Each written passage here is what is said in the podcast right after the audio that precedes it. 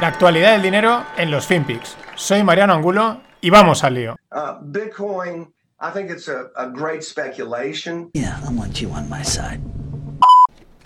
I, I do agree with that, and I think that's one of the main reasons why we should separate out all of this other, uh, you know, family infrastructure they're call, talking about, and all these massive tax hikes on the rich and on corporations, and set that aside for a later debate while we focus on infrastructure, which is something that Republicans and Democrats do agree on. Uh, and where we can find common ground and get it done. The other thing is there's there's trillions of dollars of private sector capital willing to invest in infrastructure. So it's not just about taxing folks. Um, you know, in our, in our state of Maryland, we we're building the largest P3 uh, transit system in North America and the largest P3 highway system uh, in, in the world uh, with private sector dollars invested. So you know, it's not all about you know just taxing folk, raising the capital gains tax and, ta- and taxing the rich. But uh, you know, our state of Maryland made that mistake before I became governor. We taxed everybody at a higher rate, and they all stopped paying taxes in Maryland. Some of them moved out of the state. ¿Qué tal, no financieros? Este era Larry Lohan, un senador, eh, bueno, de Maryland. Eh, le preguntan sobre el tema de subir los impuestos en Estados Unidos para financiar el plan de infraestructuras. Y es muy claro, dice, no hace falta subir los impuestos. Hay trillions of dollars, como la ya, los billions ya no suena nada, ahora son trillions. eh, del capital privado para financiar estos planes de infraestructuras y no hace falta eh, masacrar a la gente de impuestos. Y luego es muy interesante la última frase que dice, dice, eh, nosotros lo hicimos, subimos el impuesto en Maryland a todo el mundo y la gente dejó de pagar los impuestos y se fue a otro estado a pagarlos, ¿no? La ventaja también que tienes cuando, pues bueno, ahí en algunos sitios incluso que simplemente se mueven unos kilómetros y ya han cambiado de estado. Pero, pero está muy claro que eh, hay, que hay otras maneras de, de poder pagar las cosas o que las paguen otros, pero no que las paguemos todos. Siguiendo un poco con lo que comentaba ayer, con la subida de Biden, que veremos al final cómo queda, quedará un rejonazo que te cagas. Y continuando un poco con el tema de ayer, esto también decir que me fastidia bastante, pero bueno, es una estrategia que hacen todos los medios de comunicación, que es que van dosificando la noticia, te la van dando, entonces al final te puedes tirar todos los días comentando un poco de lo mismo, de la, misma historia. Y dices, joder, mm, concéntramelo, cuéntamelo todo, lo cuento y vamos a otra cosa, pero te van dando mm, así, a monodosis. Esta es relacionada con los tipos de interés negativos eh, que el Agar le encanta porque, porque nos permite endeudarnos. El detalle es el porcentaje de cuentas, de cuentas de banco, eh, con, que están siendo penalizadas, es decir, que los bancos les están cobrando por tener ahí el dinero en Alemania. Ojo al dato. 77% de los depósitos de empresas, del 77% de las cuentas de depósito de empresa están siendo penalizadas, les están cobrando debido al tema de los tipos negativos. Y un 42% de los depósitos de particulares también son penalizados. Eh, lo que me sorprende es que en Alemania son ricos, ¿eh? Porque normalmente este tipo de depósitos en, Dinamarca ayer salía también que a partir de las 110.000, pues no sé, son coronas, ahora no lo sé, eh, danesas, lo iban a cobrar, está por ahí de momento, el, el umbral en los 100.000, 80, 90, eh, con lo cual un 42%, es que los alemanes están forradísimos, los cabrones. Es que, claro, son gente muy ahorradora, muy trabajadora, salen lo justito, no les gusta, tienen las cuentas en su sitio, 42% es lo que me ha sorprendido, nada más y nada menos. Y también, siguiendo con lo de ayer, este hilo os lo dejo en la newsletter, está súper interesante, lo publicaban desde el fondo Panda Agriculture eh, Water Fund, que son de aquí de España, de Barcelona, pero iba a raíz de una publicación del diario South Post China. ¿Acerca de qué? De la subida de los precios de las materias primas. Lo vamos a ir contando, tranquilos, pero ojo porque esto aprieta. China dice que no puede producir suficientes granos, especialmente soja, para mantener el brutal crecimiento que tienen de su ganado. Lo hemos ido contando en el fin de pod, mejor dicho, nos lo ha ido contando Greg. Mm, tuvieron una fiebre porcina, se les murieron una barbarie, pero una millonada de cerdos. Ahora parece que han empezado a recuperar esas poblaciones, pero están creciendo a lo bestia y no son capaces de producir suficiente grano, lo cual te llama la atención con lo grande que es China. Es verdad que hay territorios que ves y hace allí cualquier cosa de lo, de lo inertes y despoblados que están. De enero a marzo importaron 6,7 millones de toneladas de maíz, un 438% respecto al año pasado. Se estima que China consume 75 millones de toneladas de soja al año y 190 millones de, maíz. Fíjate que importaron 6,7 toneladas en tres meses. Estos son como unas dos y pico toneladas de maíz. Eh, claro, tienen que compensar con importaciones lo que no consiguen producir, pero eh, si estás importando unos 2 millones de toneladas al mes extra, eh, hasta, no sé, 190... ahí hay, no, no, es que vas a ir a las 190 porque una gran parte las producidas internas, pero aún así mm, es evidente que, tienen un problema. Lo interesante también es que según un broker de futuros relacionado con el Estado, eh, dice que ellos, lo que a ellos lo de los semiconductores no les preocupa. Lo que les preocupa es poder alimentar a su ganado. Ojo, ojo. Pero es que encima, en el año 2019, eh, estos planes estatales empezaron a fomentar la plantación de soja, ¿no? Pues este tipo de, fomento que hacen este tipo de estados que me imagino que es o, o plantas soja o te quemo el campo. Supongo que dirán por ahí los tiros. En conclusión, ¿qué hicieron los agricultores? Pues empezaron a plantar soja y dejaron de plantar maíz. ¿Qué pasa? Pues que ahora también eso está presionando al alza los precios del maíz, porque tampoco hay campos de maíz. Impresionante, impresionante. Y lo que queda, porque si la cosa en estos meses no se está empezando la economía a reabrirse, podríamos decir que la pandemia de momento parece que está pasando, a excepción de India, como acabe, esa bomba de relojería llamada vírica llamada India. Mm, pero en teoría todo está como pasando y, y a esto sigue, esto sigue y a saber. Crucemos los dedos. Y ayer, igual, os mencionaba el, Baltic Dry Index. El podcast de hoy podría ser el de ayer, eh, versión 2.0, ¿no? La continuación, el episodio 2.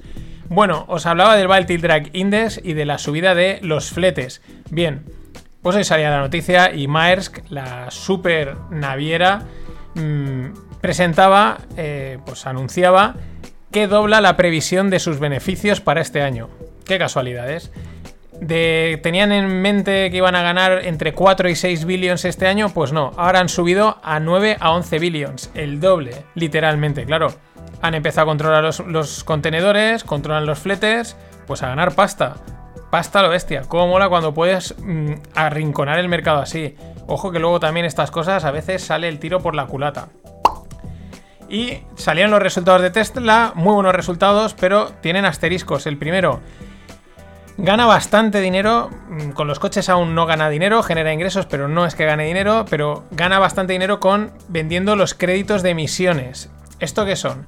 Eh, los países, empresas como Tesla, tienen eh, pues un cupo de emisiones de CO2. Eh, si se pasan, pues tienen que comprar créditos para compensar y si no se pasan, si se quedan por debajo, pues esa diferencia la pueden vender. Hay un mercado de créditos de CO2 muy potente. Entonces ahí están ganando bastante pasta. Esto es interesante porque igual esos créditos que te dan, no lo sé, en un momento pues en el que todo el mundo se vuelva verde, eh, eólico, solar y pues ya no tienen sentido. Entonces a lo mejor ahí deja de entrar pasta. Supongo que lo compensarán con la venta de baterías y la venta de coches.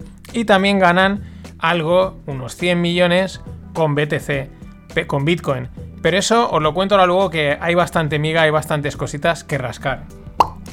Y antes de cerrar esta parte, un saludo a José Ángel porque tomaré una caña y una gilda a su salud. Gracias por la aportación, por apoyar el podcast. También gracias de parte de Jerome Powell, de su pala de oro y de Christine Lagarde. Gracias por fomentar la inflación, ellos te lo agradecen. Vamos a conseguir los objetivos, no sé cuándo, pero los vamos a conseguir. Así que José Ángel, muchas gracias.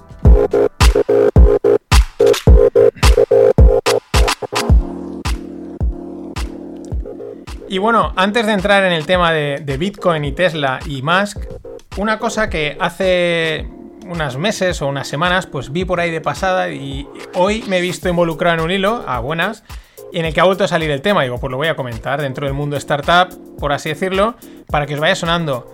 La creación de un segundo cerebro. Sí, es una cosa que está. En breve yo creo que va a pegar el pelotazo, van a empezar a salir cursos, gente vendiendo cosas, ya los hay. La creación de un segundo eh, cerebro, un cerebro digital. ¿De dónde viene la historia? Bueno, supongo que a muchos os habrá pasado la idea de, bueno, tengo mi blog de notas, mi aplicación de notas Evernote, etcétera, y queremos ahí meter eh, pues anotaciones, ideas, etcétera, pero acaba siendo un listado enorme eh, y siempre está cómo consigo organizarme esto, estructurarlo, tener diferentes ideas, conceptos más desarrollados, más profundos, ¿vale? Ese, probablemente algunos os estáis viendo identificados. Yo el primero, llevo tiempo diciendo aquí, falta algo. Lógicamente, el cerebro funciona de una manera dispar. O sea, ahora mismo te puede venir a la mente la palabra cacahuete. ¿Por qué? Porque el cerebro funciona así. Él de repente mete palabras que, por la razón que sea. Pero en el mundo normal, pues trabajamos en 2D, ¿no? En un folio, un blog de notas.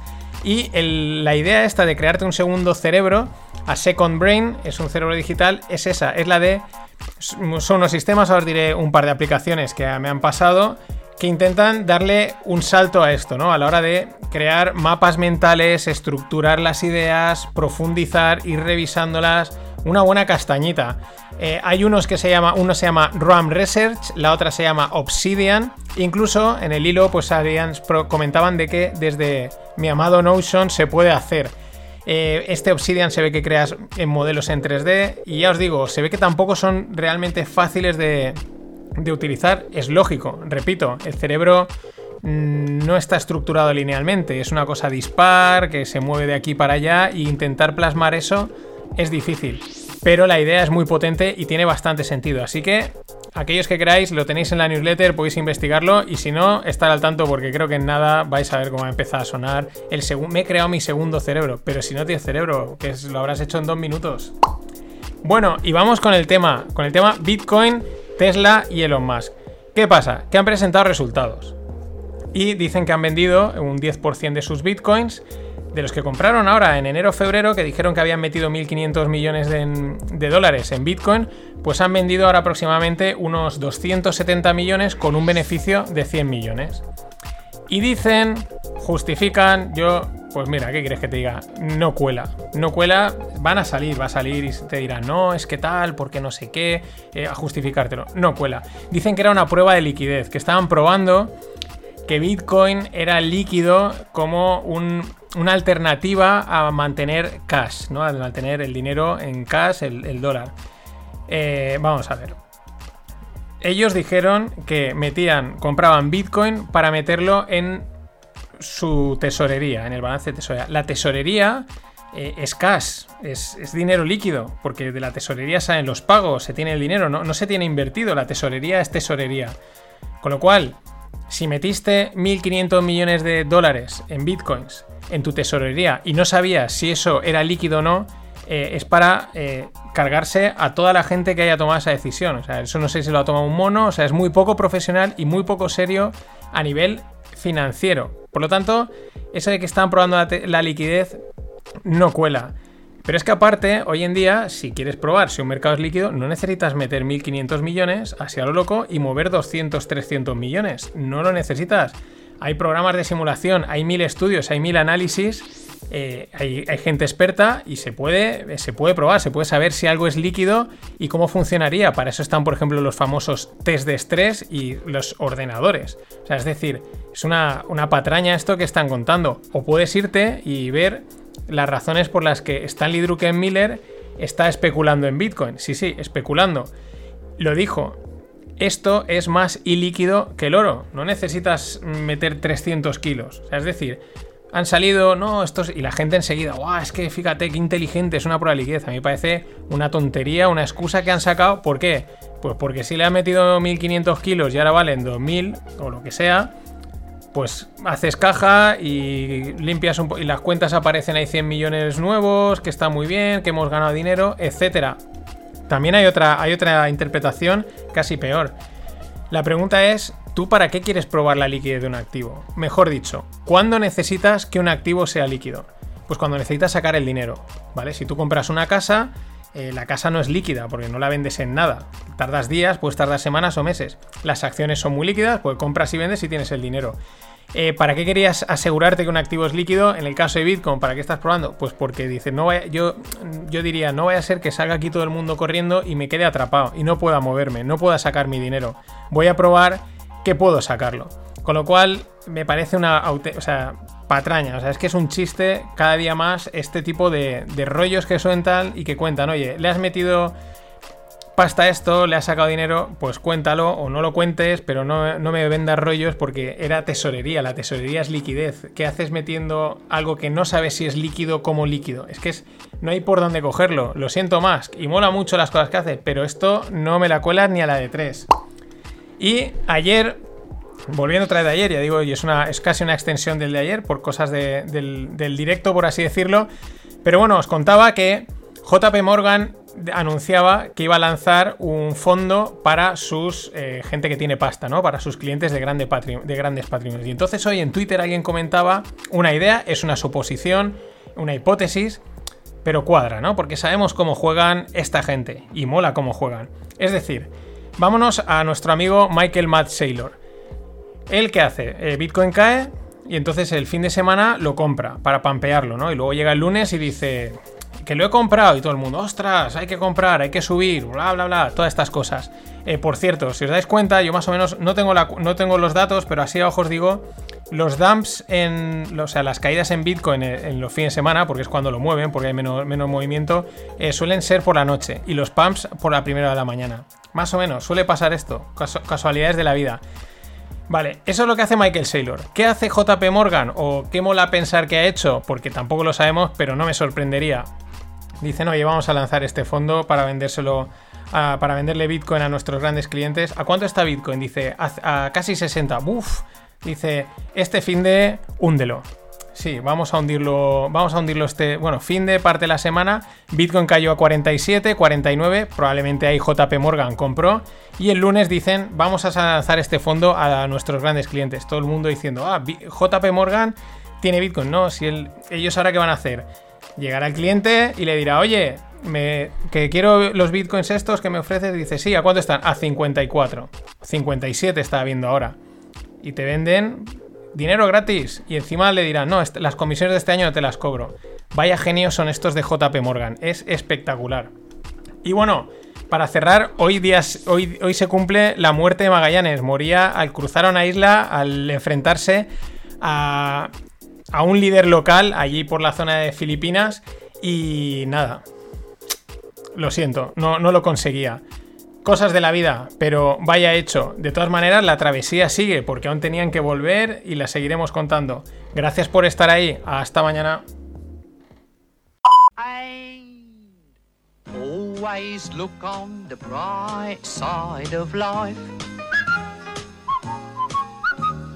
Always look on the light side of life.